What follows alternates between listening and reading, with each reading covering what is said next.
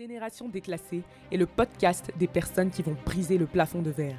D'après Bourdieu, nous sommes socialement déterminés. Un enfant de pauvre est et restera pauvre. J'ai créé l'entreprise Kumar Oratoire à 18 ans.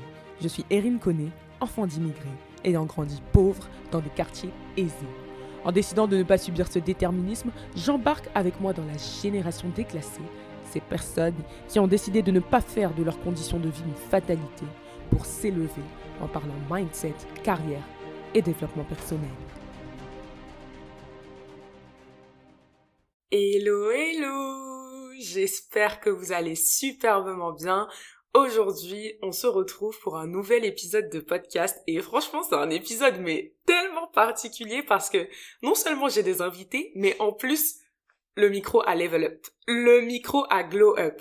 Donc, avant de présenter mes invités, je voulais juste remercier ma coach business, Christina Tavares Cookie, qui nous permet d'upgrade en qualité dans cet épisode de podcast. Donc, ça y est, maintenant, on blague plus. Chaque lundi matin, vous allez m'entendre dans une qualité vraiment, je suis là pour crier dans vos oreilles. Vous-même, vous savez ça. Et cette fois-ci, ce sera dans une meilleure qualité. Aujourd'hui, je suis accompagnée de deux personnes, Rachel Lusika et Aminata, qui sont deux entrepreneurs que je connais depuis un bon moment. On a déjà eu à faire des vidéos YouTube ensemble et tout ce qui s'ensuit. Et j'ai décidé de les inviter sur mon podcast parce que toutes les trois, on a commencé à entreprendre à l'âge de 18 ans un âge bah, plutôt jeune.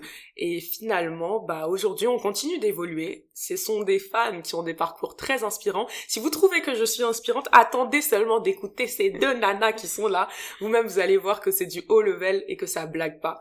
J'espère sincèrement que cet épisode de podcast vous plaira.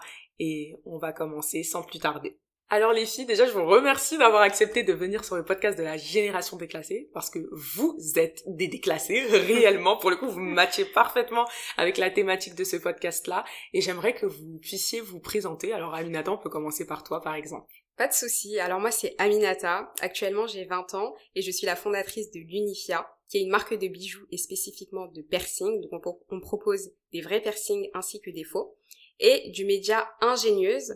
Ingénieuse, c'est un média dans lequel je partage des conseils pour tous les entrepreneurs ambitieux et ambitieuses qui souhaitent lancer leur marque et la développer grâce au pouvoir des réseaux sociaux. Yes! Et t'as, t'as, t'as commencé à entreprendre à quel âge à peu près? À 18 ans, il me semble. Ouais, c'était 18 ans. ok. Rachel, est-ce que tu peux te présenter à nous, s'il te plaît? Oui. Alors, hello à tous. Moi, c'est Rachel Lusika. J'ai 21 ans. Et euh, actuellement, je suis étudiante en marketing et commerce et je fais mon diplôme en alternance. Donc euh, pour mon alternance, je suis responsable marketing chez Clésis. Donc on est spécialisé dans l'éducation et la formation. Et en parallèle de tout ça, je suis créatrice de contenu sur YouTube et Instagram. Merci les filles, non vraiment vous êtes de la bombe, vous êtes de la bombe. Alors j'aimerais vous poser une question. Aujourd'hui, j'ai décidé de faire un, podcast avec vous sur le mindset parce que je suis convaincue que c'est le mindset qui vous a permis de vous lancer aussitôt. Mais avant ça, on est quand même dans le podcast de la génération déclassée et la génération déclassée, c'est des personnes qui veulent briser le plafond de verre. Alors, est-ce que vous pouvez nous faire un petit historique sur bah, votre vie perso et finalement dans quelles conditions vous avez grandi et qu'est-ce qui vous a poussé à vous dire que non, clairement, moi, je veux des sous. Moi, je veux réussir ma vie. Moi, j'ai de grandes ambitions, de hautes ambitions, etc. Qu'est-ce que vous avez vécu dans votre vie qui vous a fait dire que non, ma voie, c'est l'entrepreneuriat and that's it? Donc moi, pour ma part, euh, je suis née au Congo-Brazzaville, euh, à Brazzaville, dans un hôpital qui s'appelle Makilikili. Et donc, euh, j'ai grandi, j'ai passé une, une, partie de mon enfance avec mes grands-parents. Et à l'âge de 6 ans, j'ai rejoint ma mère en France. Et donc, j'ai passé bah, le reste de mon enfance euh, en France. Donc euh, les années ont passé, j'ai été, euh, j'ai fait ma primaire ici, j'ai fait mon collège ici, mon lycée, etc. Et pendant toute mon enfance et mon adolescence, j'étais obsédée par une chose. C'était avoir une vie qui a du sens, avoir une vie qui a de l'impact. Et c'est toujours ce que je recherche et ce que j'ai recherché dans tout ce que je faisais. Donc que ce soit ma chaîne YouTube, mon objectif était d'avoir un impact sur la vie d'autres personnes. Que ce soit mon parcours professionnel, mon objectif est toujours d'avoir un impact sur la vie euh, des autres personnes. Donc moi j'ai toujours été, j'ai toujours eu cette euh, espèce d'obsession euh, pour l'impact et aussi pour la vision. je voulais à tout prix comprendre pourquoi est-ce que on était sur Terre en fait. Moi ça me paraissait totalement impossible d'être sur Terre sans mission. Genre pour moi on n'est pas là pour rien. C'est impossible qu'on soit là juste pour peupler la terre et remplir euh, les vides. Et donc du coup, euh, tout au long de mon enfance, été dans cette quête de mais pourquoi est-ce que je suis sur terre en fait? Et euh, au fur et à mesure, j'ai commencé à en apprendre plus sur la notion de vision, ok, la mission de vie, etc. comprendre que ma vie a un but en fait, ma vie a un but.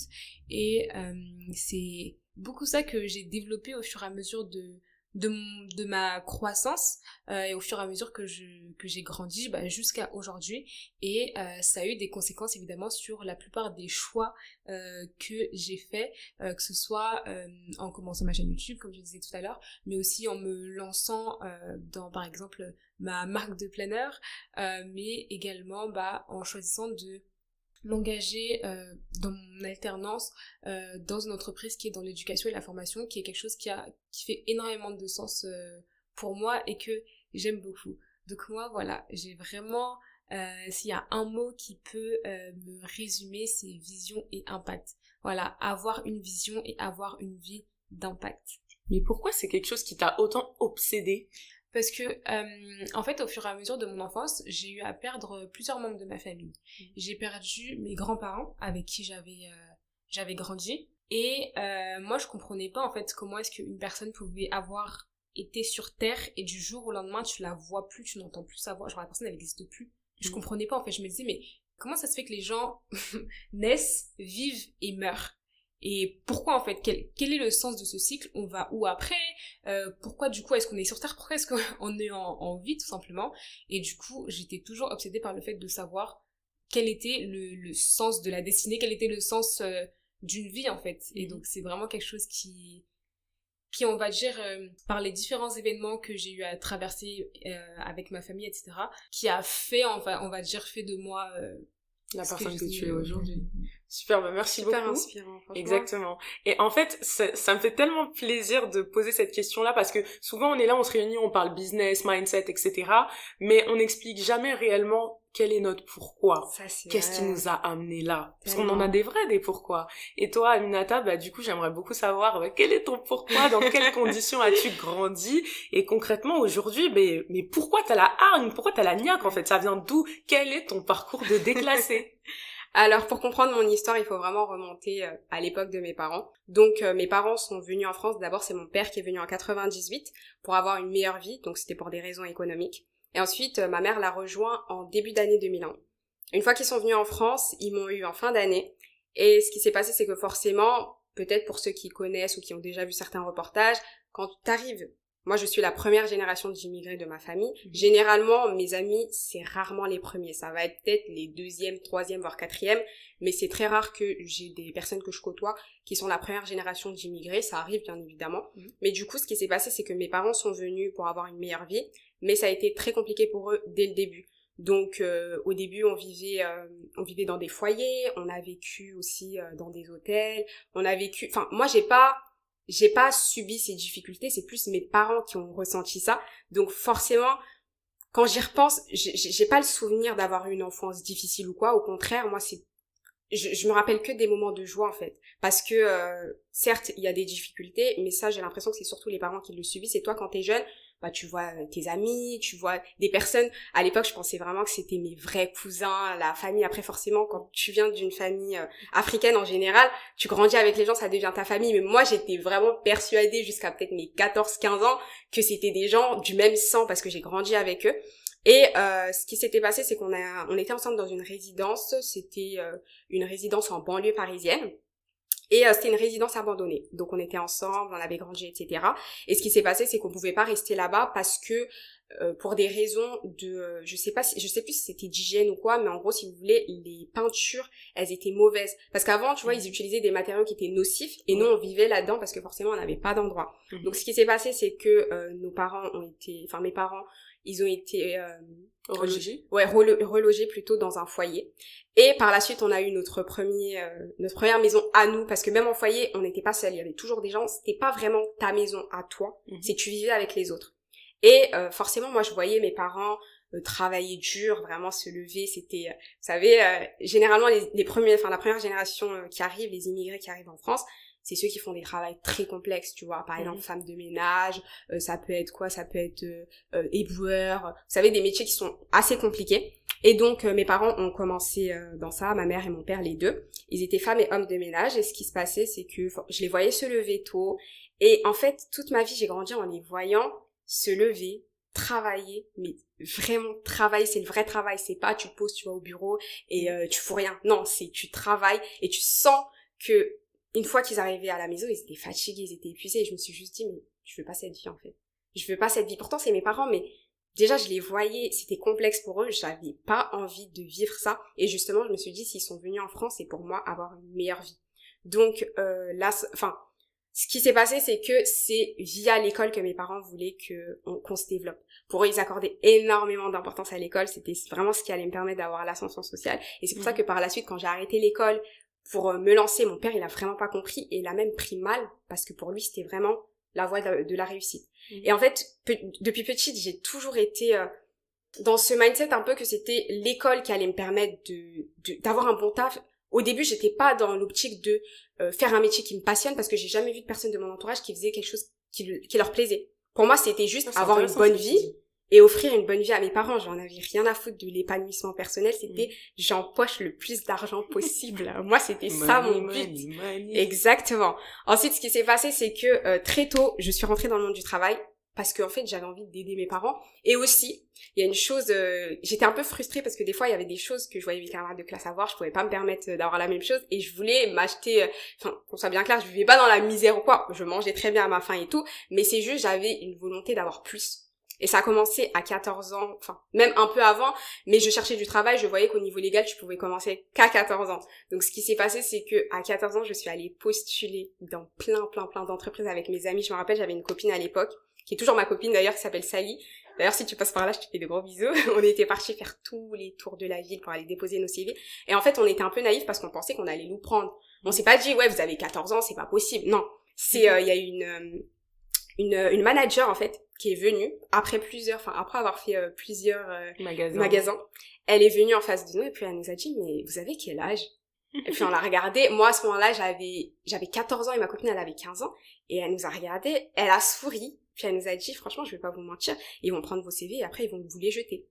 Et c'est un peu brutal de dire ça à des enfants mais le fait qu'elle m'ait dit ça je me suis dit ok bon on va jamais trouver comme ça on va faire autrement. Donc ce que j'ai fait j'ai pas lâché l'affaire j'ai pris euh, une feuille, je me rappelais c'était une feuille, et en fait à la maison de quartier, quand vous ramenez vos feuilles blanches, vous pouvez imprimer autant de fois que vous voulez. Donc je suis allée à la maison de quartier, j'ai écrit un petit mot comme quoi que je pouvais garder des enfants, etc. Et je les ai mises dans toutes les boîtes aux lettres de ma ville. J'ai fait tout le tour. Et ce qui s'est passé, c'est que après, peut-être, je sais pas, 4-5 jours après, on m'appelle et on me dit, écoutez, euh, j'ai besoin que vous gardez mes enfants, etc. Et c'est là où j'ai vraiment commencé à travailler pour la première fois. Après, ce qui s'est passé par la suite, j'ai continué, j'ai donné des cours. Après ça, j'ai plus trouvé sur le bon coin. Euh, et puis au fur et à mesure, ben, je rentrais dans le monde du travail comme ça et je me disais, ok, je vais continuer à travailler. J'ai fait des erreurs stupides en m'achetant des vêtements, etc. Parce que forcément, tout ce qui est gestion d'argent, à 14-15 ans, tu t'en fous, t'en as rien à foutre. Donc ce qui s'est passé, c'est qu'au fur et à mesure, bah, je me rendais compte que ça n'avait pas de sens de juste de dépenser de l'argent comme ça, de Mhm. m'acheter des choses, etc. Alors qu'en vrai, c'était des vêtements que j'achetais que je mettais quasiment jamais. Je me suis dit, tu sais quoi, c'est inutile, mais j'étais pas tombée dans tout ce qui était entrepreneuriat, j'étais pas tombée dans tout ce qui était, euh, euh, je sais pas, gestion de son argent, etc. Tout ça, Mm. je m'en foutais. Moi, je voulais juste avoir de l'argent pour m'acheter des choses et aussi donner un peu à mes parents. Et mes parents, ils étaient là en mode, non, c'est ton argent, tu vas pas nous le donner, c'est à Mm. nous de prendre en charge la maison et tout. Même si tu vois, t'essaies, je me rappelle ma première paix, le premier truc que j'ai acheté, c'était un chicken pour toute la famille parce que j'étais contente. J'étais là en mode, ouais, c'est moi cette fois-ci qui paie, c'est moi qui, qui, qui, qui vais donner en fait. Et euh, ce qui s'est passé au fur et à mesure, j'ai continué à travailler, à travailler depuis mes 14 ans, je travaille, j'ai pas arrêté. Et c'est vraiment en terminale que j'ai, j'ai découvert en fait tout ce qui était entrepreneuriat, mais à la base c'était le développement personnel. Et d'ailleurs, pour la petite anecdote, comment j'ai connu, c'est grâce à l'application podcast d'Apple. C'est pour ça, ce Oh. format, je l'adore vraiment parce que ça a été le déclic. Ce qui s'est passé, c'est que je suis allée dessus, j'étais intriguée, j'avais cette application sur mon téléphone depuis longtemps. Je me disais, mais c'est quoi ce truc? C'est podcast? Je clique dessus et puis j'écoute et au début c'était des histoires. Enfin, je comprenais pas. Je me suis dit, mais c'est bizarre ça. J'ai la voix de, c'était un, un homme qui avait, c'était la voix bien, euh, Bien rose. bien rauque. Et j'étais là, mais c'est quoi ce truc? C'est bizarre. Et puis petit à petit, je sais pas pourquoi je suis tombée sur le premier podcast, c'était Bulle Yourself. Je sais pas si vous connaissez, c'est de Safia. Euh, c'était Bulle Yourself, c'est le Ah oui, euh, premier podcast sur lequel je suis tombée. Je sais pas pourquoi, pourtant elle venait de se lancer, mais je sais pas ce qui s'est passé. Je suis tombée sur ce, son podcast en premier. Et puis, vous voyez, vous avez les recommandations. Je Mhm. commence à écouter. En fait, je découvre un truc. Je me dis, mais c'est trop bien. Le développement personnel. Euh, ensuite, au fur et à mesure, euh, la gestion financière. Euh, T'apprends tout ce qui est euh, intelligence financière. Tu tombes dans l'entrepreneuriat et c'est vraiment petit à petit que je suis. Je me suis retrouvée dans ce truc et je me suis dit, mais en fait, ok, mes parents, ils ont pas fait des métiers qui leur plaisaient, mais il y a des gens que je suis qui font des choses qui leur plaisent en fait, et je peux avoir cette vie. Et Mm. surtout, surtout parce que l'aspect financier, j'en ai parlé, il était important pour moi forcément, parce que pour moi, c'était pas l'épanouissement personnel à la base qui primait, c'était plus l'argent. Mm. Et tu peux vivre en fait, et tu peux même très bien vivre en faisant quelque chose qui te plaît. Et c'est là où je me suis dit, mais en fait, c'est ça que j'ai envie de faire. Et puis, quand je me suis lancée, quand j'ai avancé, au fur et à mesure, tu surmontes des épreuves, t'apprends des choses, je me suis dit, ok, j'ai toujours eu cette volonté de partager. Par exemple, euh, la première vidéo sur ma chaîne, c'était pas une présentation ou quoi. Ma chaîne YouTube, j'ai partagé des conseils pour les gens qui souhaitaient trouver un travail, un job étudiant, parce que je savais qu'il y avait des gens qui étaient dans la même situation que moi, ou alors qui voulaient juste être un peu plus indépendantes de leurs parents. Donc, j'ai ce truc où j'ai envie de partager un maximum, de de juste partager avec les gens, de leur montrer que c'est possible. Et au début, c'était pas forcément de leur inspirer. C'est après les gens ils me disent ouais, tu m'inspires. Moi, j'étais là juste, bah non, je donne juste des conseils. Enfin, je vois pas pourquoi je t'inspire. Et puis, bah, je continuais comme ça. Et là, vraiment, c'est exactement comme toi. Je veux faire, je veux, je veux être épanouie, en fait. Je veux faire quelque chose qui me plaît et derrière, inspirer les gens. Leur montrer qu'en fait, c'est possible. Tu peux venir de tout en bas et gravir les échelons. et les- euh, enfin, le plafond de verre, tu peux l'exploser, tu vois. Tu peux De vraiment l'exploser. Non mais vraiment merci beaucoup. Et en fait ça m'émeut de vous écouter parler de ça parce que finalement c'est des choses dont on parle jamais. Et même là je vous découvre sous un nouvel angle etc genre votre vrai why etc je me suis demandé si j'allais aussi parler de moi pourquoi j'ai autant la niaque etc et après je me suis dit bah non en vrai euh, les gens de mon podcast ils me connaissent et tout. Mais en vrai il y a aussi vos communautés qui vont venir écouter. Donc euh, moi pour me présenter brièvement je suis Erin vous l'avez entendu dans le podcast. Et en réalité, ce qui me donne autant la niaque d'avancer, c'est le fait d'avoir grandi pauvre dans des quartiers de riches, d'avoir grandi pauvre dans des quartiers aisés, d'avoir vu ce que c'était que l'aisance financière, ce que c'était que l'épanouissement, ce que c'était que la stabilité, tout ce que tu veux chez les autres, et finalement de m'être rendu compte que je ne l'avais pas. Et tu vois, moi, c'est vraiment ce truc-là qui m'a donné la haine de me dire que, purée, en fait, je vis dans un 9 mètres carrés, alors que mes amis, ils sont dans des 120 mètres carrés. Purée, mais en fait, mes parents, ils se tuent à la tâche dans leur métier, alors que mes amis, leurs parents, ils partent au travail en costard cravate. Tu vois, c'est toutes ces comparaisons que tu fais où tu te dis, mais en fait, like, what's going on? Ouais, Genre, non, c'est Vraiment, c'est cette vie-là, je ne veux pas. Et puis aussi, tu vois, j'ai des parents qui m'ont beaucoup dit, ma belle, travaille bien à l'école, comme ça tu n'auras pas cette vie. Donc ça veut dire que eux-mêmes étaient conscients que cette vie-là, que eux avaient, ils ne la voulaient pas pour moi. Et moi, je suis comme toi, première génération d'immigrés. C'est mes parents qui ont immigré en France. Ils sont venus à la fin des années 90. Et euh, moi, je suis née en France pour le coup, donc euh, contrairement à toi, Rachel. Et ça fait que ils m'ont vite mis inconsciemment dans ce mindset de travail, travail, travail, et ça va payer. Et c'est vraiment ça qui m'a motivée, qui m'a donné envie de réussir ma vie, parce que moi, je considère que c'est une insulte que de ne pas réussir sa vie quand tu vois tout ce que tes parents ont traversé Exactement. pour t'emmener là où tu es. Et le problème de la plupart des enfants de milieux populaires, de mi- milieux défavorisés ou quoi, c'est que très souvent, eh ben, comme on est socialement conditionné à reproduire et à répéter les mêmes schémas sociaux, eh ben, on s'élève pas tellement plus haut que nos parents et je trouve ça dommage parce que je me dis tes parents ont souffert et tu vas souffrir encore. Mais c'est pas possible. Mais d'ailleurs, je voulais euh, ajouter un point là-dessus, c'est que toi, t'as vu l'aisance financière, Ouais. t'as vu les personnes qui avaient l'argent, et ça, c'est un Mm. truc. Moi, j'ai grandi dans un milieu populaire, j'avais jamais vu ça. Mhm. Les gens qui t'entourent, c'est des gens qui vivent en HLM comme toi, Mhm. qui ont les mêmes galères que toi, donc tu vois pas ce monde. En fait, c'est comme si, quand, je me rappelle, enfin, quand je pense au fait, euh, enfin, à mon enfance, j'étais bien dans ma zone de confort parce que je voyais pas qu'il y avait mieux. En fait, comment est-ce que ça s'est passé? C'est via l'école. C'est pour ça que l'école m'a beaucoup apporté, que je ne cracherai jamais sur l'école. C'est vraiment, au début, en primaire, c'est des gens comme toi. Mm. Au collège, c'est des gens qui sont un peu comme toi quand même, mais tu commences à voir ceux qui habitent dans une maison et tu te dis, ah, c'est sympa. Vous faites des anniversaires ensemble et puis t'arrives, tu te dis, ah, c'est sympa, j'aime beaucoup cette maison. Plus Mm. tard, j'aimerais bien avoir ça. Mm. Et puis, tu passes le collège, T'arrives au lycée, là, ça te... Et, et ça, c'est vraiment important de sortir, en fait, de son quartier. Mm. Tu vois ailleurs, tu vois que les gens n'ont pas la même vie que toi. Et moi, ce qui m'a aidé aussi, c'est le fait de déménager, parce qu'avant, j'étais vraiment dans un milieu populaire. Et après, j'ai déménagé, c'est toujours en banlieue parisienne, mais c'était... Ça avait rien à voir. Ça Mm. avait rien à voir. Et là, j'ai vu... J'ai j'ai vu d'autres choses, en fait. J'ai vu d'autres choses et j'étais là en mode, mais en fait, je veux cette vie.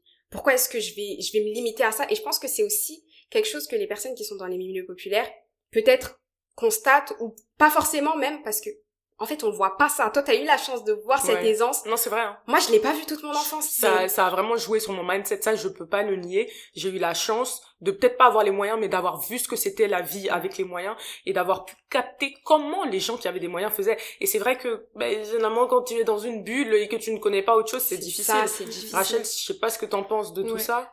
Euh, bah, moi, par rapport euh, à mes parents et les conditions dans lesquelles on a grandi, euh, mes parents, ils m'ont toujours poussé à les dépasser et faire mieux qu'eux. Ils ont Mhm. toujours été en mode euh, tu feras mieux que nous ou en tout cas enfin on te laisse pas trop le choix. et euh, j'ai une maman qui est très très très déterminée comme femme, elle est très euh, voilà, elle est elle est vraiment déterre et elle a toujours travaillé à atteindre euh, tous ses objectifs que ce soit financier, peu importe.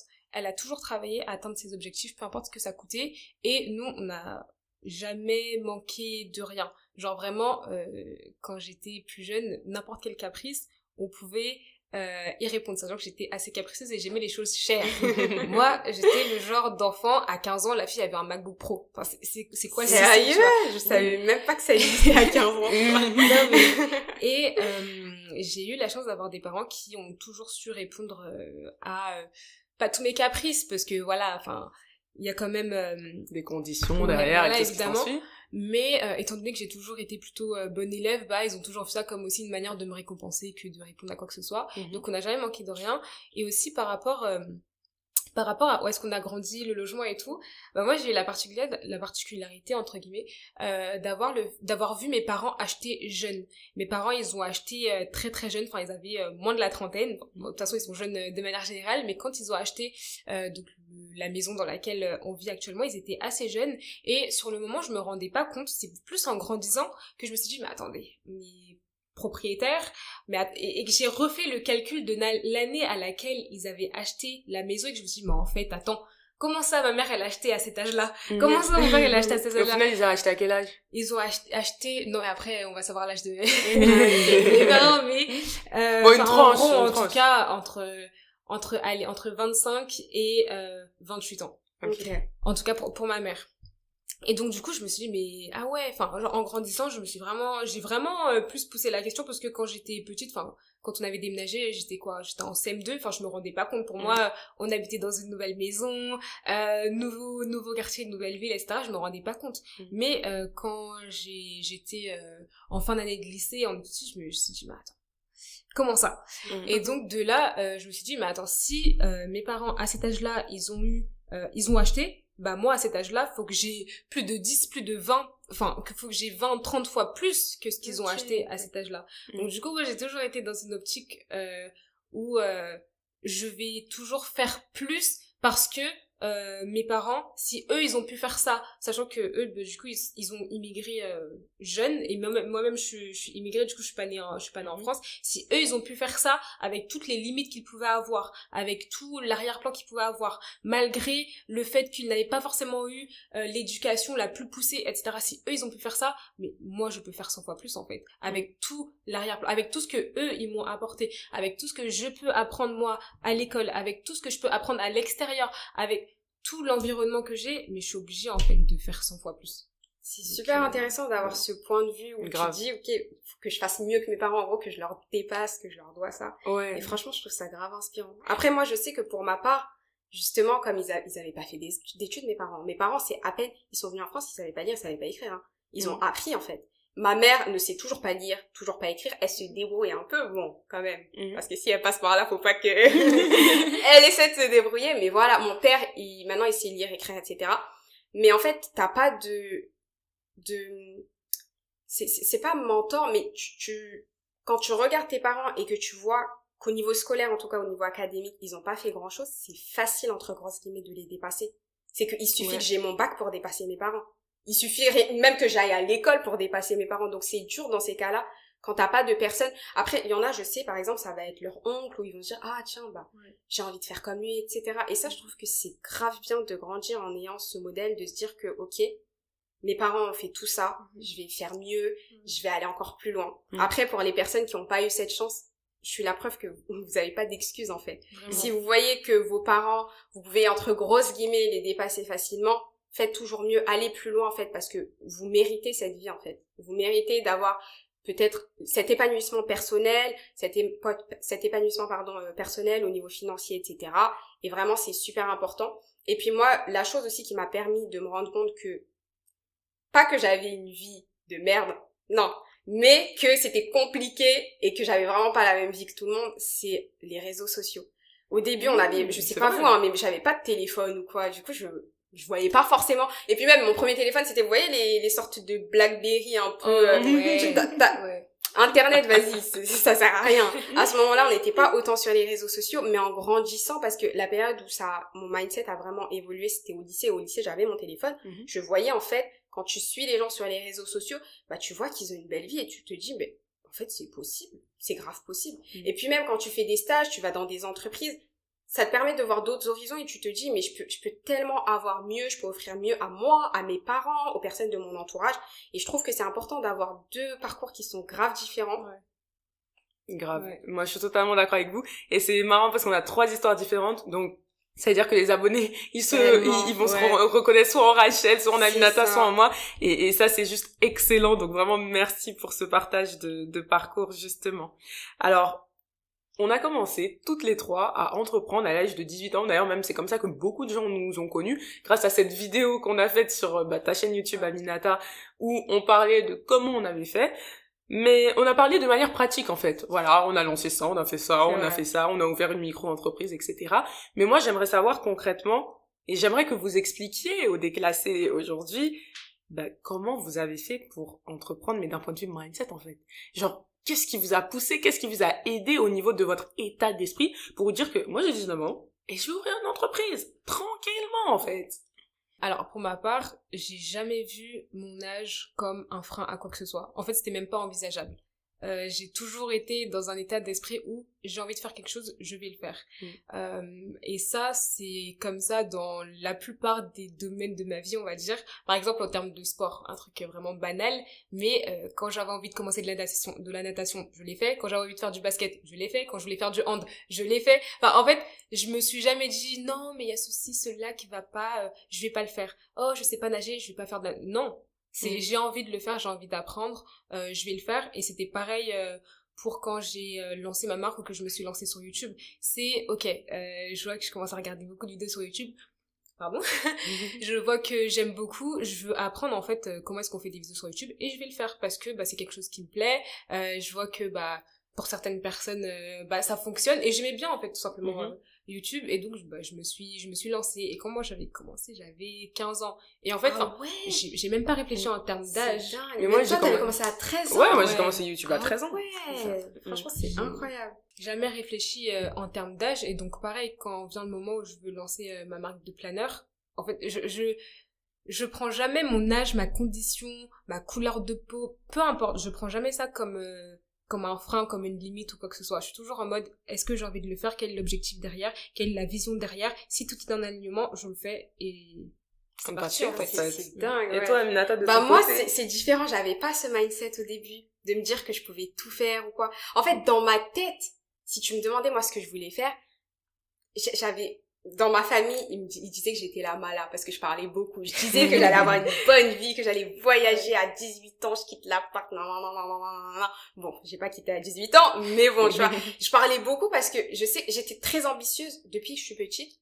Mais c'est vrai qu'en termes, quand je pense au niveau entrepreneurial, je vous l'ai dit tout à l'heure, j'étais vraiment dans mon truc où c'était à 30 ans que je devais... En fait, parce que pour moi, mes parents, ce qui m'ont inculqué, c'était l'école. C'est l'école qui va te permettre de t'élever et du coup, je me suis dit, ok, c'est à l'école, je dois avoir des bonnes notes, je dois avoir des bonnes écoles, je dois, je dois tout faire bien à l'école.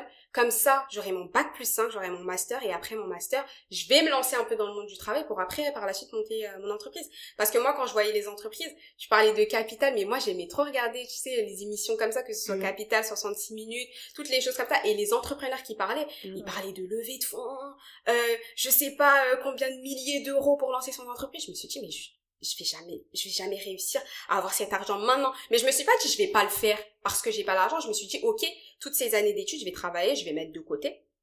L'année, euh, lorsque je vais rentrer dans le monde du travail, je vais mettre de côté. Comme ça, j'aurai un revenu conséquent, suffisant pour lancer mon entreprise dans la trentaine, parce que j'étais vraiment persuadée que c'était comme ça. Mais du coup, comme je vous l'ai dit tout à l'heure, je suis tombée sur les podcasts, etc. Et j'ai réalisé que même si les gens que j'écoutais le plus, ils avaient peut-être la vingtaine, voire la trentaine, je me disais, ah, bah, peut-être que même moi je peux le faire. Je me suis pas dit, ah non. euh. Et c'est, en fait, c'est petit à petit que mon, mon état d'esprit s'est transformé. Après, j'avoue que c'était beaucoup au niveau euh, des Américains que je regardais. Je voyais des gens qui avaient mon âge, qui se lançaient, Ouais. qui vraiment ils avaient pas de limite. Je voyais leur vie, je me disais, mais je veux ça en fait. Je veux me lever chaque matin, kiffer ce que je fais, gagner de l'argent pour ça, vivre de ça, vivre bien, etc. Et c'est vraiment ça, mine de rien, petit à petit, qui m'a donné euh, envie de me lancer. Mais moi, ça s'est fait... vraiment, ça allait crescendo. C'est pas d'un coup, je me suis dit... Ou alors, euh, depuis petit, je me suis dit, ok, je peux tout faire. C'est au début, je sais pas trop. Je, je me dis, c'est plus tard que je vais faire. Et puis, à force d'écouter des podcasts, et c'est pour ça que je recommande vraiment aux gens d'écouter euh, des podcasts comme euh, celui d'Erin, Mm. de euh, suivre des chaînes YouTube en fait, de lire des livres, suivre des formations parce que ça joue sur votre état d'esprit et le plus incroyable c'est que vous le réalisez même pas. Mm. Petit à petit, je remplaçais la musique que j'écoutais tous les jours par les podcasts et c'est ça qui a fait que je me suis lancée en fait et j'ai même pas réfléchi, même des fois on me dit mais pourquoi t'as arrêté l'école? C'est je je réfléchis même plus en fait dans ma tête, je me dis mais tout est possible aujourd'hui alors que avant c'était pas du tout comme ça. Alors moi, pour le coup, j'ai un mindset d'illimité. C'est vraiment, je me dis, je suis illimité. Je peux tout faire, tout réaliser, tout entreprendre. Ça ne dépend que d'une chose, ma personne.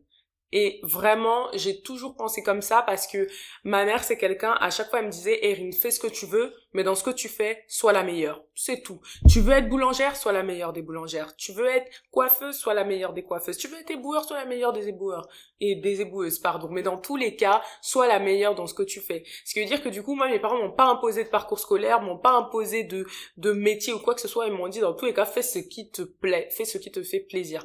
Et pendant longtemps, j'en ai voulu, notamment à ma mère, de pas m'aiguiller dans mes choix. Parce que mes potes, quand ils allaient demander à leurs parents, oui, tu penses quoi de telle étude et telle étude, leurs parents les aidaient et les orientaient. Moi, ma mère, elle me disait, bah, écoute, je sais pas, fais ce que tu veux. Et donc, je me disais, mais vas-y, euh, elle me sert à rien, là. Tu vois, j'étais un peu en mode, euh, mais il y a, y a personne qui m'aide ici, j'ai besoin qu'on m'aide. Et en réalité, je pense que c'est la meilleure leçon de vie qu'elle m'ait donnée, parce que ça m'a obligée et ça m'a poussé à faire tous mes choix moi-même. Et si aujourd'hui, je crée une entreprise, c'est parce que je suis capable d'avoir le libre arbitre nécessaire pour me dire que ça, c'est bien pour moi et ça, ça l'est pas. Et tu vois, souvent, les gens, ils me disent, mais tes parents, ils en ont pensé quoi du, fait que t'entreprennes et tout? Mes parents, ils en ont rien pensé parce qu'ils m'ont juste laissé faire ce que j'avais envie de faire, quoi. Ils ont vu ça comme n'importe quelle activité. J'aurais pu dire que ouais, je pars dans je ne sais quel pays, ils m'auraient dit OK aussi, vas-y, fais ce que tu veux, expérimente ta vie et puis voilà. Donc, je trouve que ce mindset là de prendre tes décisions toi-même et assume-en les conséquences, ça m'a énormément aidé dans le mindset et dans le fait que je me dise qu'en en réalité tout est possible parce que bah, un peu comme euh, bah, comme Rachel pour le coup. Quand j'ai voulu faire du théâtre ma mère m'a inscrit au théâtre. Quand j'ai voulu faire de la natation elle m'a inscrit à la natation. À chaque fois et même avec mes frères aujourd'hui à chaque fois qu'un membre de la famille dit qu'il veut faire quelque chose il le fait. Et par exemple mon petit frère Yanis il voulait faire du judo. On l'a inscrit au judo.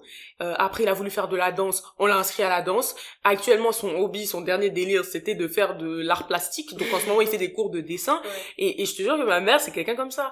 Et et tout bête mon petit frère il fait du foot et à un moment on avait l'impression que ça l'intéressait plus trop et il était à fond sur le hand. Elle a dit mais c'est pas grave. Si tu veux tu vas au hand en fait. Enfin nous on s'en fout. On, on va payer là où tu veux aller. Et quand t'as des parents comme ça et vraiment c'est une grâce bah tu fais tout ce que tu veux. Et quand tu grandis tu te dis mais ouais en fait j'ai vraiment pas de limite et si t'as pas eu la chance d'avoir des parents comme ça bah prends quand même cet exemple et dis-toi que en fait j'ai pas de limite. Donc ça. si je veux faire de la danse je vais faire de la danse. Si je veux faire du foot je vais faire du foot. Si je veux entreprendre j'entreprends. Mm. parce que c'est ma vie c'est mes choix. Et à la fin moi je veux juste pas de regrets en fait. C'est de ça qu'il s'agit. Bah moi c'est marrant parce que ma mère aussi elle était comme ça, mais après on était un peu limité, c'est que j'ai euh, mes frères et sœurs du coup. Donc forcément, elle peut pas se permettre de changer tout le temps les activités, etc. Mais elle nous a toujours dit, écoutez, si vous voulez faire un sport, faites-le. Je sais que, pareil, j'ai fait du judo, j'ai fait du hand, j'ai fait du théâtre aussi. Mm. Toutes ces choses-là, ma mère, elle m'a jamais, même mes parents en général, ils m'ont jamais dit non, mais il y avait une seule chose qui importait pour eux. Je pouvais faire tout ce que je voulais Mm. À partir du moment où les études, c'est carré, en fait. Mm. Pour eux, les Ouais. études, pour te dire vraiment, mes parents, c'était la chose la plus importante pour eux. C'est-à-dire que moi, j'avais toujours des bonnes notes à l'école, mais ce qui cassait un peu ça, c'était mon comportement. Non pas parce que je manquais de respect aux professeurs, mais juste parce que je parlais en cours. Après, c'est une forme de manque de respect. Ah, je parlais trop, je parlais trop. Et à chaque fois que mon père, il voyait dans mon bulletin, j'avais beau avoir 16 de moyenne, il en a rien à faire. Il y a un bavardage dans ton bulletin. Il va me Eh, regarder, il va dire, mais vie-là. pourquoi? On est Pourquoi, en fait? Vous étiez dans la team bavardage. On est Toi, t'étais la team, euh, Ah, je parle sérieuse, félicitations.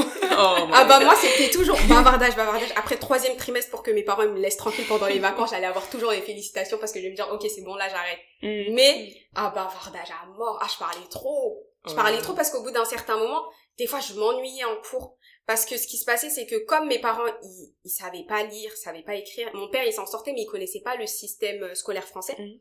Donc il disait toujours, ma mère elle venait à l'école, écoutez ma fille, enfin moi je peux pas aider ma fille, etc. Est-ce que vous pouvez l'aider? Et j'avais les professeurs au début qui étaient vraiment derrière mon dos. Mhm. Et les premières années quand tu, tu es, je sais pas, en maternelle, au collège, quand t'as les profs qui sont là derrière ton dos, tu te mets une pression toute seule et t'essaies d'avoir en fait des bonnes notes. Et je Mhm. m'en sortais toujours, toujours, toujours bien.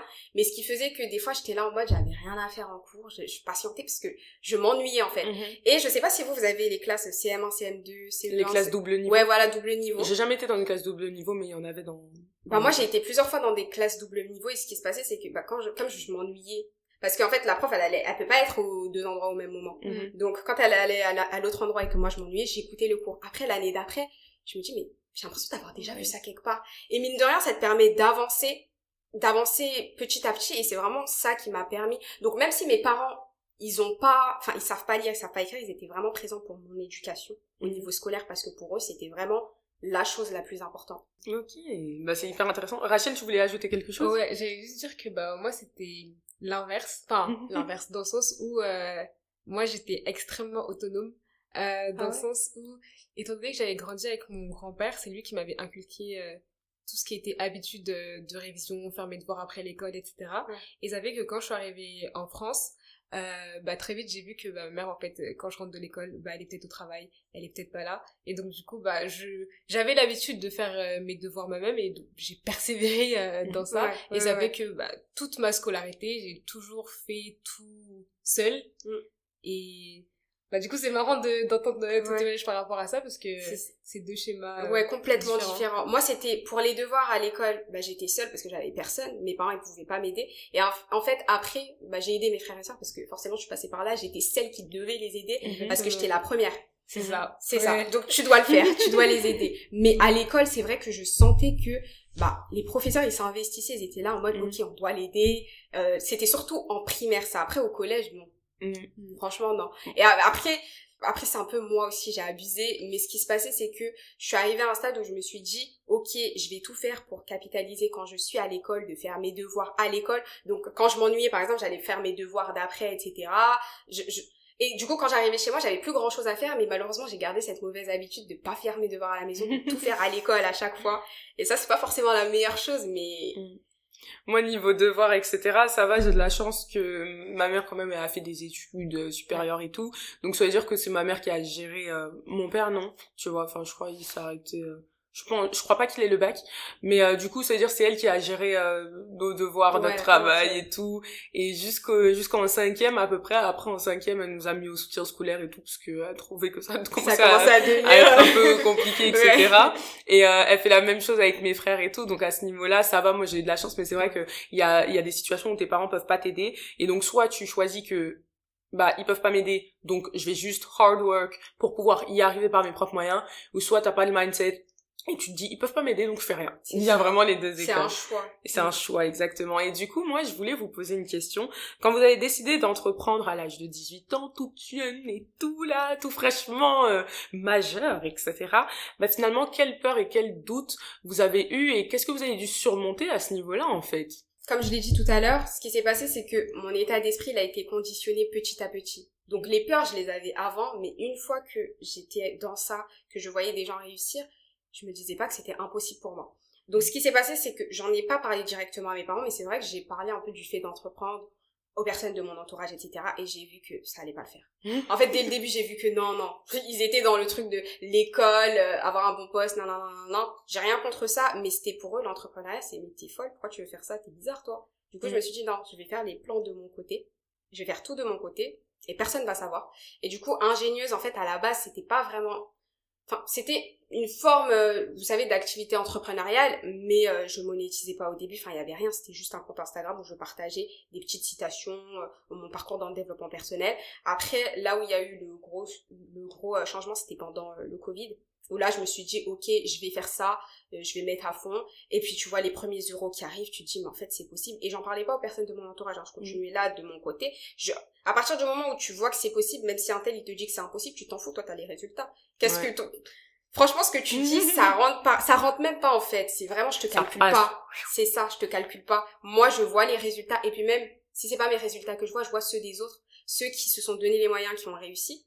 Ça marche pour eux. Pourquoi est-ce que ça fonctionnerait pas pour moi? Et euh, petit à petit, bah, c'est ça grossissait, ça grossissait, ça grossissait. Et c'est comme ça que tu as réussi à vaincre tes peurs. Exactement, c'est au fur et à mesure. Mais il y a toujours des peurs, des doutes, etc. Ça, c'est tous les jours, tu te poses des questions. Mm. Mais la peur de se lancer, ça allait parce que euh, je me disais pas, ah mince, les gens de mon entourage, etc. Parce que c'était ma bulle, j'ai créé ma bulle. Mm. Et je disais à personne. Je faisais mon truc et au pire, si j'échoue, bah personne sait que c'est moi. Exactement. Exactement. Et toi, Rachel, du coup, face à quelle peur, face à quel doute tu as été, en fait? Euh, alors moi c'était plutôt au niveau euh, du produit, genre est-ce que les gens vont vraiment acheter? Mhm. Parce que euh, quand t'as jamais vendu, on va dire euh, avant, euh, quand t'as jamais forcément vendu de produits, de services ou quoi que ce soit, je me suis dit bon est-ce que ça va vraiment intéresser les gens? Est-ce que ils vont vraiment acheter? Euh, et bon, ça a vite été dépassé quand bah, la première personne fait sa commande. Il y a mm. d'autres personnes qui commencent, qui commandent plein de planeurs en même temps. Tu comprends même pas.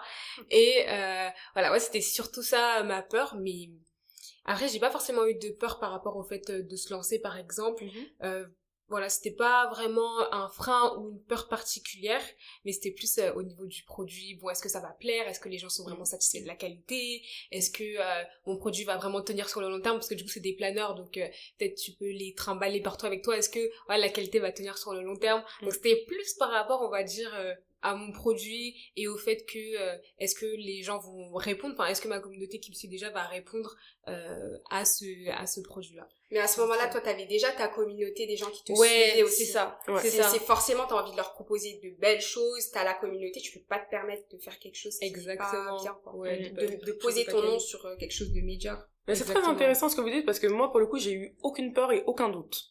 Donc euh, c'est assez paradoxal, on se dit mais toi t'es qui toi, toi, Mais en vrai, pourquoi j'ai eu aucune peur et aucun doute? Parce que je ne me suis pas posé de questions. Et en fait, la plupart du temps, les gens, quand ils veulent entreprendre, ils se posent 10 milliards de questions. Mm. Est-ce que ça va plaire? Est-ce que je vais bien faire? Est-ce que je suis légitime? Est-ce que je suis compétent? Et, moi, j'ai même pas réfléchi à ça. C'est-à-dire, j'ai regardé des vidéos sur l'entrepreneuriat, j'ai aimé, j'ai fait. Il n'y a pas eu plus de réflexion que ça, en fait. Mais vraiment. Et du coup, bah c'est après quand tu rentres dans le vif du sujet que tu te rends compte que bon c'est pas juste faire et que il y a des variables à prendre en compte mais bon j'étais déjà lancée donc après il y avait juste à, apprendre ce que j'avais besoin d'apprendre à me former là où j'avais besoin de me former et puis c'est comme ça que ça s'est fait et c'est pour ça que moi je prône le fait de ne pas trop trop réfléchir. Alors après faut pas être dans des extrêmes non plus. Euh, il y a forcément des choses à prévoir etc pour t'éviter des erreurs euh, un petit peu bêtes que moi-même j'ai pu faire. Mais le problème c'est que plus tu réfléchis et plus tu doutes et donc plus tu doutes, plus tu amoindris la puissance de ton action, et donc plus tu te décourages à te lancer. Parce que à chaque fois que tu doutes, en fait, tu te donnes des raisons de ne pas y aller. Alors que quand tu te lances sans réfléchir, tu te dis, bon, tu sais quoi, je vais tête baisser, à la fin, on verra ce que ça donne. Et moi, c'est vraiment comme ça que, que je me suis lancée. Dans votre petite carrière d'entrepreneur, parce qu'on peut dire que c'est des petites carrières, on n'a pas encore dix ans derrière nous, quelles limites vous avez eu à dépasser vous savez, on a tous ce truc où on se sentait pas du tout capable d'y arriver. On se disait, non, euh, pardon, pardon, non, ça là seulement, je veux bien entreprendre, je veux bien faire des choses, je veux bien vendre des trucs, mais ça là, je m'en sens pas capable pour le moment. Mais en fait, au final, vous avez fait mentir la chose et vous avez réussi à dépasser euh, cette limite-là. Par exemple, toi, Aminata, quelle limite t'as réussi à dépasser dans ton parcours? Moi, il n'y a pas une chose où je me suis dit, ah, j'ai trop peur, j'arriverai pas à faire ça, etc. Parce que comme je l'ai dit, dès que je me suis lancée, c'est, je réglais juste les problèmes au fur et à mesure, mais mhm. je m'étais pas dit, ah mince, non, en fait, je peux pas faire ça. Mhm. Mais c'était plus une limite psychologique et c'était euh, en lien avec l'argent. Je parle mhm. parfois du money mindset, c'est vrai que je...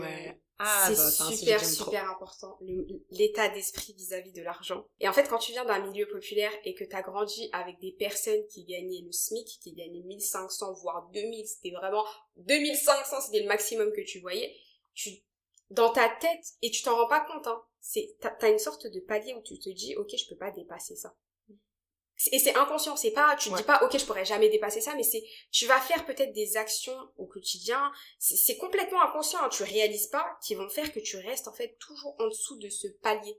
Et vous voyez il y a toujours euh, euh, il y a plein d'entrepreneurs qui disent ouais les premiers 10 000 euros oulala c'est un palier de malade etc mais ça c'est vraiment au niveau de ta tête. À partir du moment où tu arrives à enlever toutes ces barrières et te dire que tout est possible, tu vas grossir, tu vas développer ton entreprise. Et moi, c'est vrai qu'à un moment donné, j'avais une sorte de plafond que j'arrivais pas à dépasser. J'étais là, je restais là parce que c'était mon rapport à l'argent qui était pas forcément sain parce que mhm. j'ai toujours eu l'habitude de travailler pour avoir de l'argent.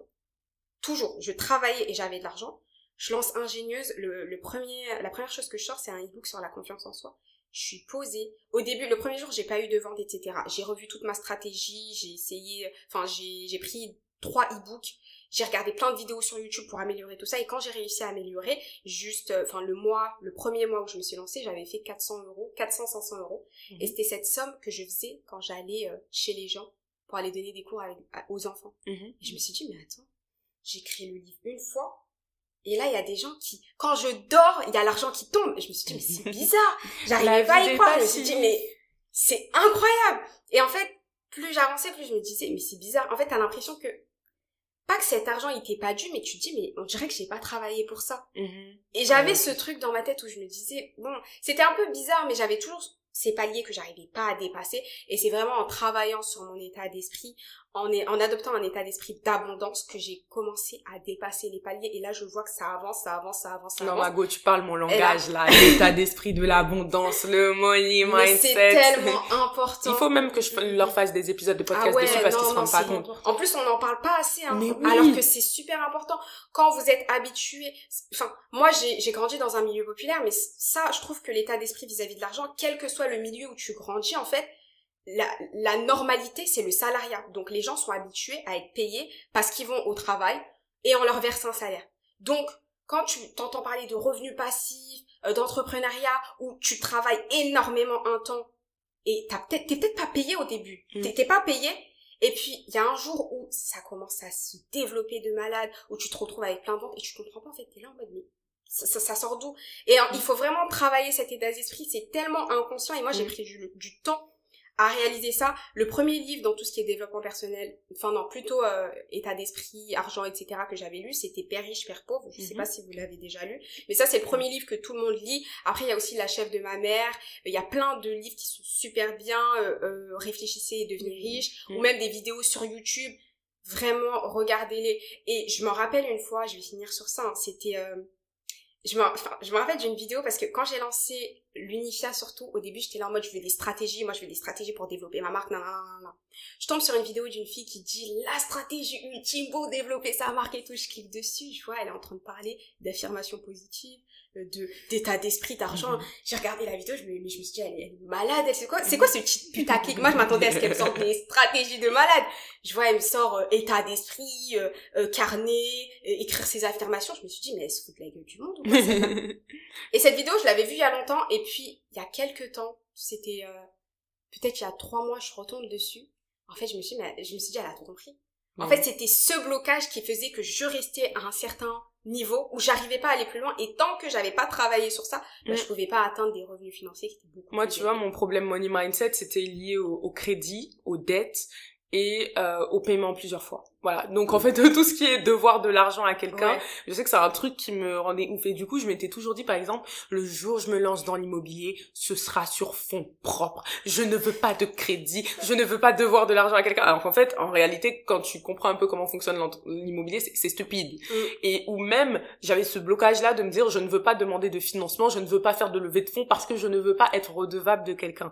Et quand j'ai compris ça, eh ben, j'ai changé, j'ai fait un switch au niveau de mon money mindset alors aujourd'hui, j'ai, pas contracté de prêt ou quoi, mais je sais que si je dois le faire, je le ferai avec beaucoup moins de peur et de crainte que j'en avais avant. Et tu comprends en fait que ton money mindset, bah souvent, il vient juste de ton enfance et de comment t'as grandi. Et un autre problème que moi j'ai pas eu directement, mais que beaucoup ont au niveau de du mindset de l'argent, c'est la dépense. Parce que dans les milieux populaires, on paraît riche on paraît riche parce que dès qu'on a un peu de sous, on va essayer de, de, de contrer le fait qu'on est en manque d'argent avec euh, de la marque, avec euh, des gros logos sur soi, avec des grands sacs. Tu vas voir que les gens vont s'endetter pour aller payer des choses qu'ils jugent être euh, prestigieuses. Et du coup, après, quand toi, tu as tes premières rentrées d'argent, tu as la dépense facile parce que c'est ce que tu as vu et tu penses que réussir, c'est ça. Sauf qu'au final, quand tu regardes les hommes et les femmes les plus riches du monde, ce sont les gens physiquement les plus simples, que ce soit dans leur tenue vestimentaire ou quoi. Tu vas voir la personne porter un t-shirt blanc, tu vas dire mais c'est un t-shirt tout basique. Alors oui, son t-shirt lui a coûté 1000 balles, hein. mais ça tu ne sais pas. tu ne verras que dans l'étiquette. Mais visuellement, il a un t-shirt blanc. Il n'y a pas de logo et tout. Et d'ailleurs même souvent on dit que tous les vêtements qui portent des gros logos, c'est fait pour les pauvres. Hein. C'est vrai. Les riches ne mettent pas ça parce que justement c'est c'est les vêtements les moins chers des marques de luxe et en plus les moins coûteux à produire parce qu'ils ils collent juste un logo dessus et toi t'es content parce que tu dis ah voilà j'ai Dior, j'ai Chanel etc. Donc c'est c'est hyper intéressant et vraiment merci pour ce point sur le money mindset. Rachel de ton côté, mais quelles limites face à quelles limites euh, t'as dû faire face et lesquelles tu as dépassé en fait dans ton parcours d'entrepreneur. Okay.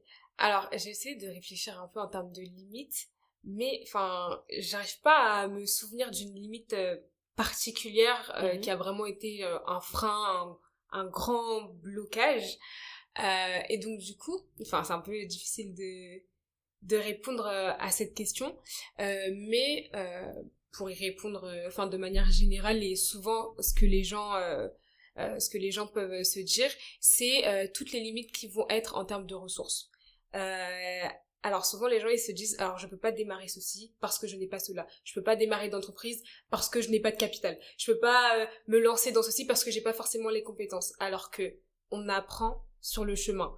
Et euh, l'argent appelle l'argent pour revenir un peu sur euh, le, le money mindset, c'est quand tu commences que tu commences à, à attirer aussi vers toi. C'est vraiment une question de d'état d'esprit et de manière de penser. Euh, et faut arrêter de penser en fait en termes de, de manque et faut plutôt regarder ce qu'on a déjà. Qu'est-ce que tu peux faire avec mmh. ce que tu as déjà en fait? Et c'est comme ça que que tu peux te lancer euh, euh, dans n'importe quoi. Mm. parce que si tu regardes seulement à ce que tu n'as pas bah tu vas jamais te lancer. Et tu vas jamais tu vas jamais rien faire en fait parce que tu dis ah mais je sais pas faire ça. Ah mais je ne peux pas faire ça parce que je n'ai pas ci je n'ai pas ça. Non regarde à ce que tu as déjà. Si tu penses si tu veux te lancer dans un quelconque domaine et que tu dis ah mais moi je sais pas faire ça. Par exemple tu veux commencer une chaîne YouTube mais tu sais pas faire de montage. Ok qu'est-ce que tu as? Un ordinateur. Avec ton ordinateur tu peux faire quoi? Tu peux regarder des vidéos sur YouTube et te former à faire du montage. Enfin en fait il faut tout le temps euh, regarder les choses d'un point de vue de qu'est-ce que j'ai et qu'est-ce que je peux faire avec ce que j'ai et pas qu'est-ce que je n'ai pas et donc je ne peux pas faire ça et puis même en général quand on, on, est en Occident, on a accès à tellement de choses. Oh, Rien que notre téléphone, c'est une mine d'or. Moi, je me rappelle que quand je me suis lancée, mais j'ai démarré avec zéro, c'était des produits digitaux. Et il y a des gens qui me disent, non, mais moi, j'ai pas d'argent pour commencer ma marque, je sais pas comment faire. Mais quand tu débutes, en fait, il y, en a qui, qui, qui ont pas cette vision, et je pense que c'est ça qui va les tuer, c'est que tu commences pas avec une marque qui vaut des milliers, des millions, etc. Tu commences petit. C'est tu fais avec ce que tu as et c'est au fur et à mesure que tu vas te développer, que tu vas vraiment réussir à peut-être, comme tu as dit, à attirer l'argent vers toi parce que dès que tu commences, ça vient. Si tu travailles sur toi, ça va le faire, il n'y a pas de souci. Et moi, quand il y a des gens qui viennent me voir, non mais euh, t'as lancé l'Unifia, je sais pas moi comment faire, blablabla, bla, bla, bla, bla. Mais est-ce que tu savais qu'avant de lancer l'Unifia, j'ai commencé en vendant des produits digitaux? Est-ce que tu savais ce que j'ai fait avant? En fait, les gens ne savent pas ce qui se passe en amont. Ils voient pas toutes les, les, mois, les années que t'as pendant lesquelles tu as travaillé en fait mm. pour arriver, pour parvenir à atteindre cet objectif. Ils se disent, moi, moi j'ai juste envie de lancer ma marque, de faire comme toi mais j'ai pas d'argent. Mais je pense que moi, quand j'ai commencé, j'avais l'argent. Prends un job, en fait. mais c'est ça, prends un job. Et puis, même si t'as pas de job, les ressources, ça peut être tes connaissances, utilise-les.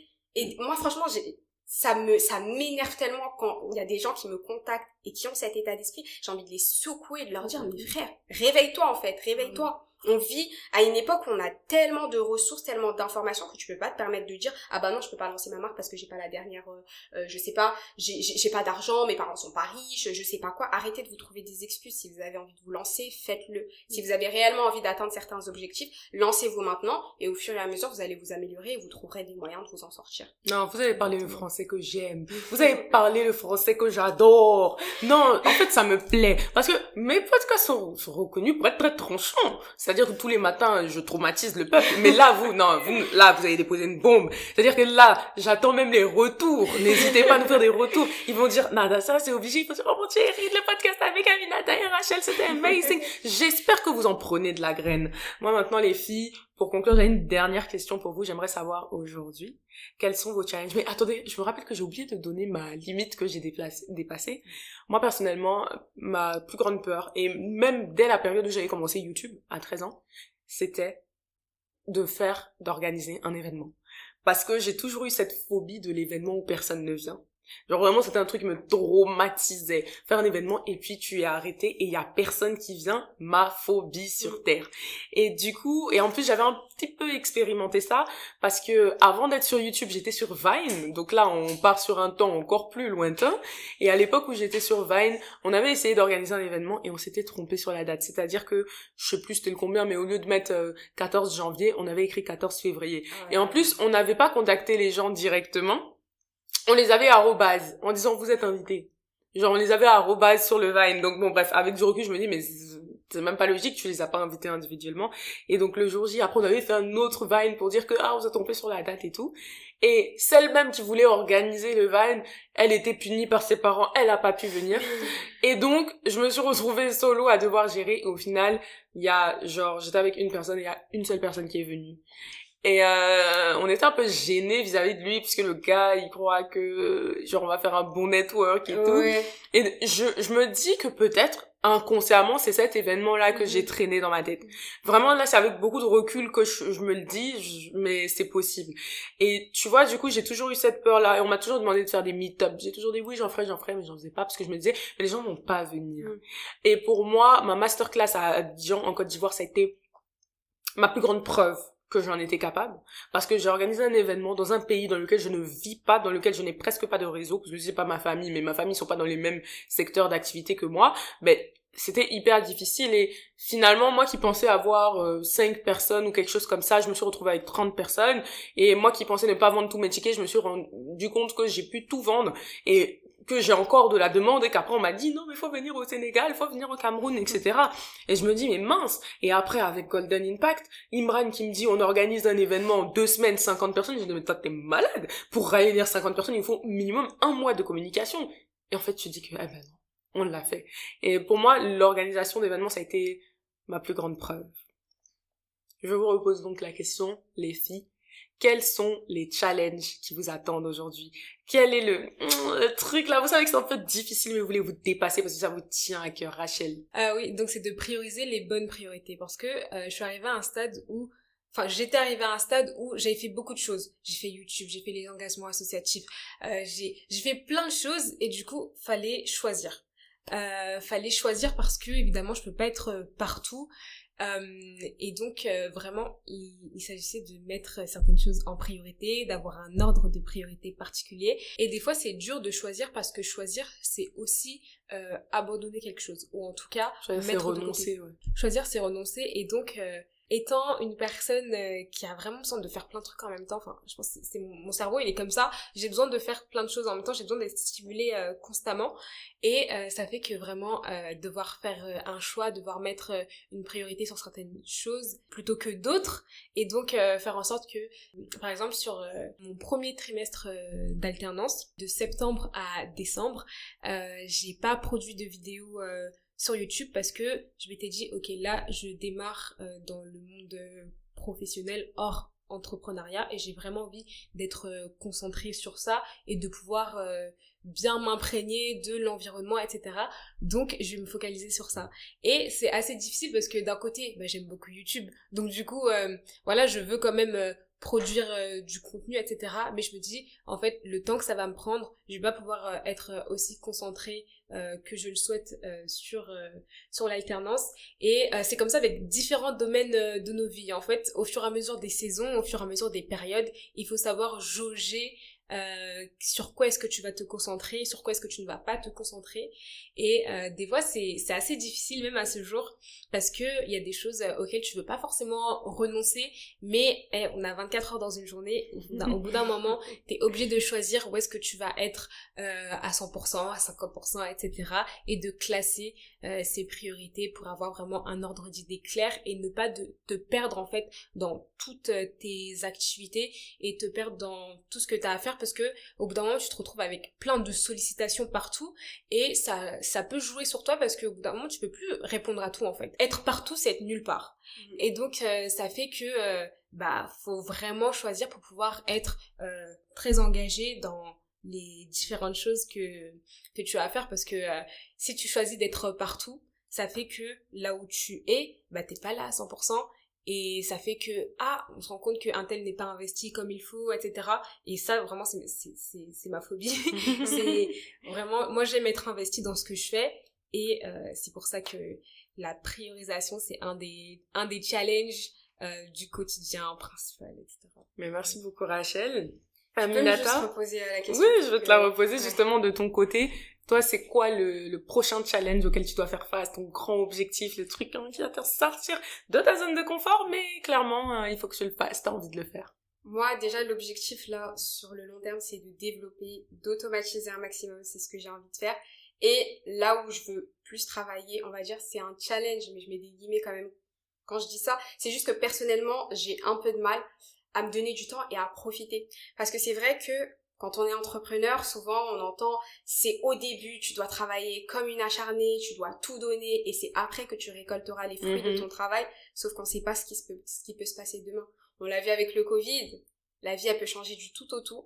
Et en fait je me dis ok là je travaille, je sais que je me donne à fond, j'aime ce que je fais donc forcément ça facilite les choses, mais je veux sur la durée, je veux sur le long terme aussi, je veux profiter en fait du processus de toutes ces étapes que je fais là maintenant, je vais en profiter pleinement et je vais aussi prendre des moments de repos où je vais, je sais pas, je vais voyager, je vais aller découvrir le monde et tout. Et certes, je vais développer ma marque, mais on l'a dit euh, tout à l'heure, c'était dans une autre vidéo, tu avais dit que on est notre entreprise. À partir du moment où on, se développe nous, on développe à côté notre entreprise aussi. Mhm. Et je trouve que si je travaille sur moi, que je prends du temps pour moi, et que je profite un peu plus parce que ça c'est vrai que j'ai du mal, je travaille beaucoup beaucoup beaucoup mais si je m'impose des limites où je me dis écoute, là tu vas profiter à fond, je vais revenir, je serai pleine d'idées, je serai à fond, je vais me, me donner à fond dans mes projets. Donc là, c'est vraiment ce sur quoi je veux me tourner, automatiser un maximum mes business, profiter pour justement être une meilleure version de moi et apporter encore plus de valeur aux autres. Merci beaucoup. Bah moi de mon côté, mon prochain grand challenge, c'est d'être beaucoup plus discipliné. Parce que moi, je suis une personne qui travaille en dentiste. Autant les gens, généralement, ils me disent, mais comment ça, toi, tu procrastines, tu fais des trucs de ouf et tout? Mais ouais, mais en fait, je suis même pas à 10% de mon potentiel quand je fais ça. Donc, moi j'ai peur de qu'est-ce que je pourrais devenir si j'étais disciplinée. Et vraiment il y a quelque chose que j'ai envie de d'implémenter dans ma routine parce que je sais que c'est hyper important c'est la lecture. Lire tous les jours. Parce que en fait pareil je lis en dents il y a des périodes où je vais prendre un livre et tout. Souvent je les commence je les termine pas etc et j'aimerais vraiment me discipliner dans ma routine que ce soit la morning routine et la night routine les heures de lever les heures de coucher.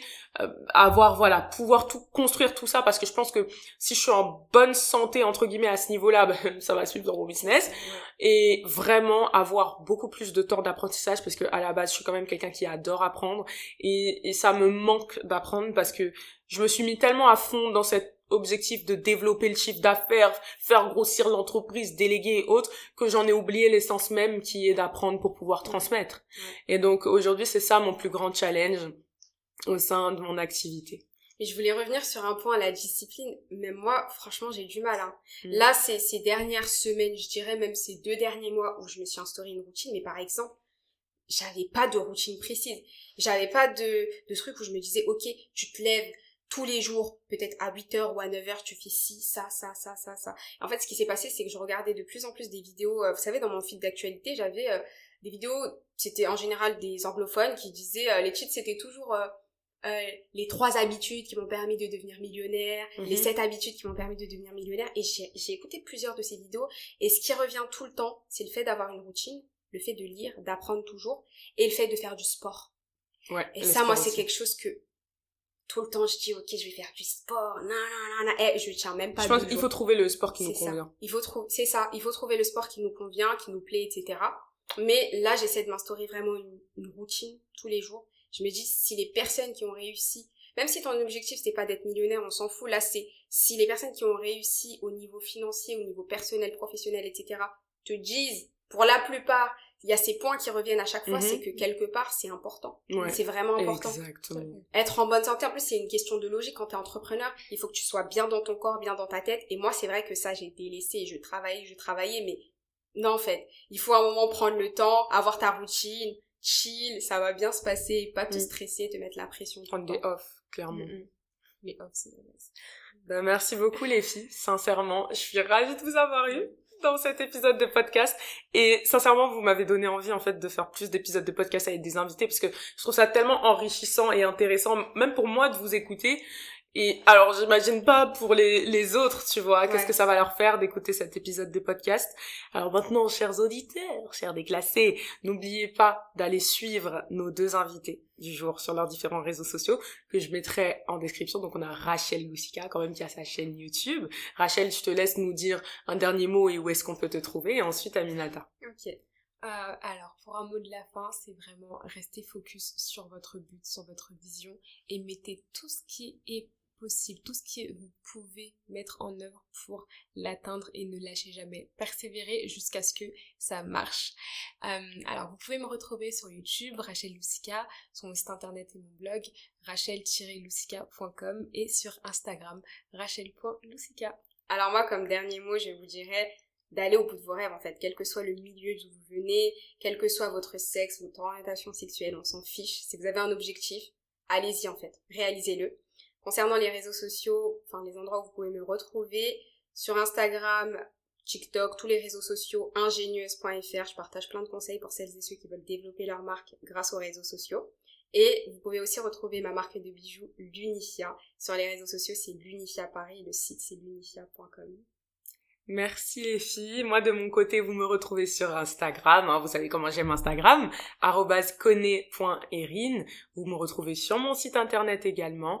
N'oubliez pas de vous abonner au podcast, de mettre des étoiles. La plupart des gens oublient de faire ça. Souvent, vous venez écouter le podcast et vous repartez. Non, c'est super important. Mettez des étoiles, mettez une note au podcast pour lui permettre de se faire référencer.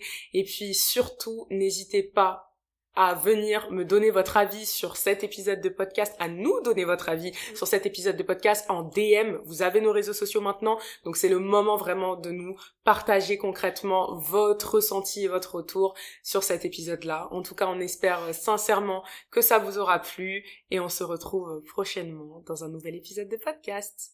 Bye bye Bye